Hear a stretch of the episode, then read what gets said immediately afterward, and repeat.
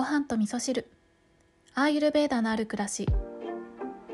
こんにちは、えー今日はですね久しぶりに走るということをしてきました。本当に久しぶりなんですけどね。だいたい私は春と秋の時期は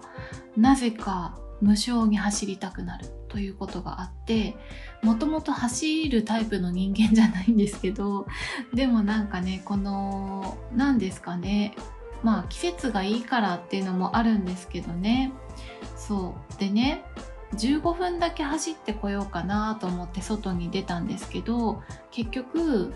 走り始めて1分ぐらいですっごい疲れちゃってその後早歩きというか大股歩きみたいなのしてまた走れそうだったら走って疲れたら大股歩きしてっていうのを繰り返しながら15分間、えー外ぐるぐるして戻って家に戻ってきた時には結構ね割と汗かいたんですよね。たった15分なのにすごくいい運動になったしまあ私レベルだったらそれぐらいで十分だなってことをねあの楽しんでまいりました。うんまあ、毎日やろうとは思わないんですけど走りたくなったらねそんな風にちょっと運動したいなって、えー思いました。ね、皆さん運動とかされてますかね？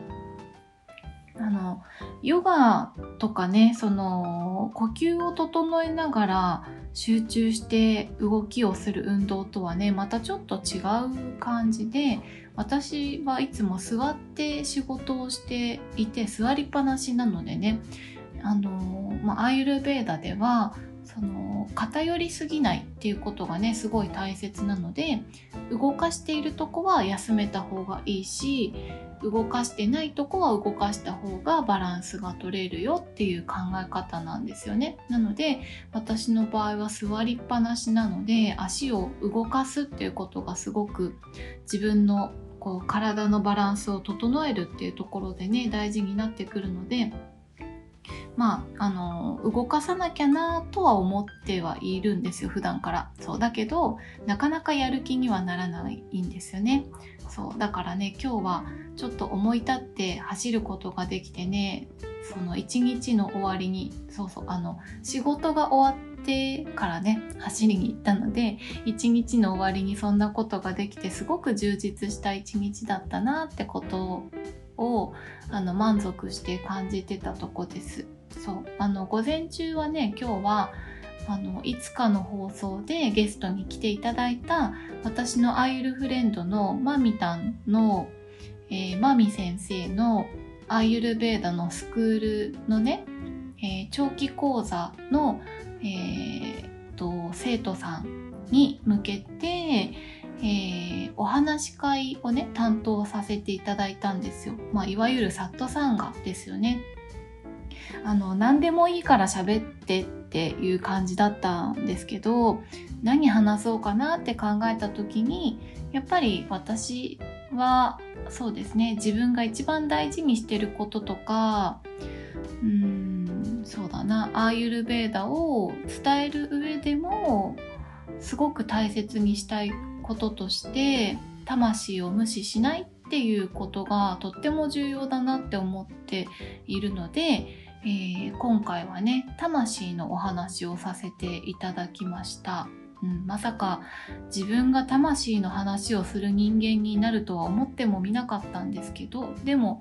思ってもみなかったんだけど違和感は全くないっていう感じで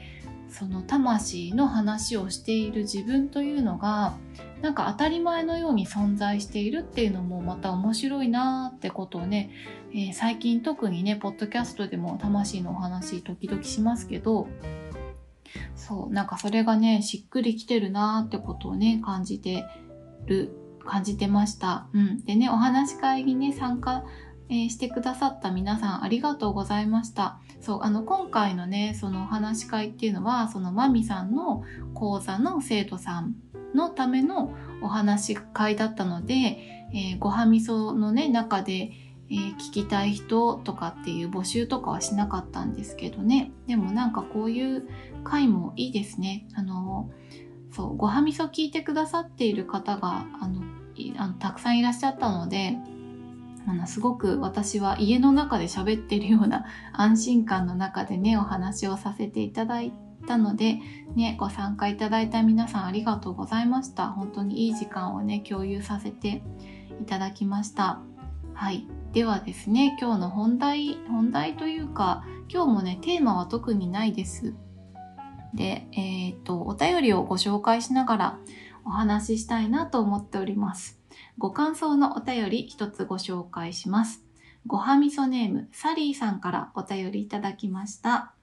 えー、今日のお話の後、933に戻ってみたらどちらもすごく染みました。はい、これはね、えっ、ー、と、今日のお話っていうのは984ですね。えっ、ー、と、魂のお話をそれこそしていた回になるんですけど、アーユルベーダと魂の目的っていうところでね、お話しさせていただいた回ですね。はい。えー、デトックスすることで本来の目的が見えてくる。まずは心地よさを大切に。そうだそうだと思い出させてくれました。そしてちょっと違うなをどんどん手放していこうと思います。必要なものはその後自然にやってくるんですね。きょんちゃん、いつも愛のあるお話ありがとうございます。はい、こんなご感想をいただきました。サリーさんありがとうございます。そう、まさにね、今日のお話し会もそんなようなお話をしましたね。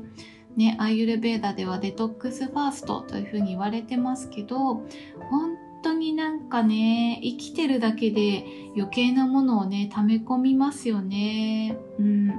あの、インスタにね、ちょっと書こうかなって思ってたこともあったんですけど、まだ書いてないんですけど、なんか私たち、特にね、私は昭和生まれなんですけど、子どもの頃の、えー、学校教育の形っていうのが、まあ今はどうかわかんないんですけどね、なんか通信簿もそうだし、学校のテストとかもそうだし、足りないところをあえて見せて、あなたにはこれが足りませんよ。これ足りてませんよ。もっと頑張りましょうねっていう、なんかそういう評価の仕方っていうのが当たり前だったんですよね。そう、なんかそんなことを子供の頃から刷り込まれていると、あ、私って足りない人間なんだって思ってしまうと思うんですよね。そうだけどアーユルベーダーとか、まあ、ベーダーのね考え方の中ではそもそも人間っていうのはデコボコしていてねデコボコした形になっていて、えー、すごく得意なことがあればそうでもないことがあったり、えー、そうできることとできないことがあるのが当たり前っていうね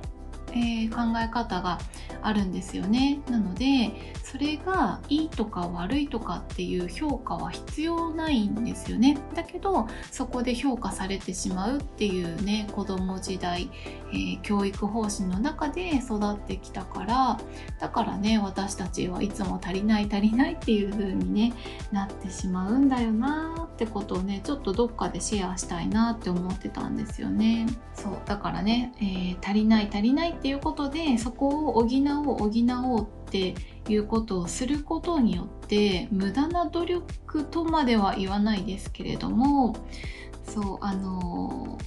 足りない足りなくていいのにそこに 無理やり何かね足そうとするってことでね余計なものが溜まっていくってこともあったりするなって思ってますね。だからね余計なものどんどん手放して自分らしさが見えてきた時になんか心地よさを感じられてでその心地よさに合わせた出会いであったりとかね、うん、そういったことが自然に現れてくるっていうのが心地よく、えー、上手に生きていくっていうことにねつながりますよね。サリーさんありがとうございます。はい。でね、今日はもう一個お便りご紹介しようと思ってたんですけど、またまた長くなっちゃいましたね。はい。なので今日はこの辺りで終わりにしようかなと思うんですけれども、もう一個ね、お便りご紹介したかったのが、私の昨日の配信の中でね、時間のお話をね、ちょっとしましたよね。そう。でね、そのお話をした後に、えー、時間は有限だっていうことが私にとってはあんまりピンとこないんですよねっていうお話ねしたんですけどなんかそれが自分の中でこう上手に表現できていなかったことにすごいモヤモヤしてたんですけどそれに対してのご感想メッセージをいただいたんですよ。でその中ですっごい上手にまとめてくださっていたのでそれはまた明日ご紹介したいなって思うんですけどなんかそうやってね自分が投げた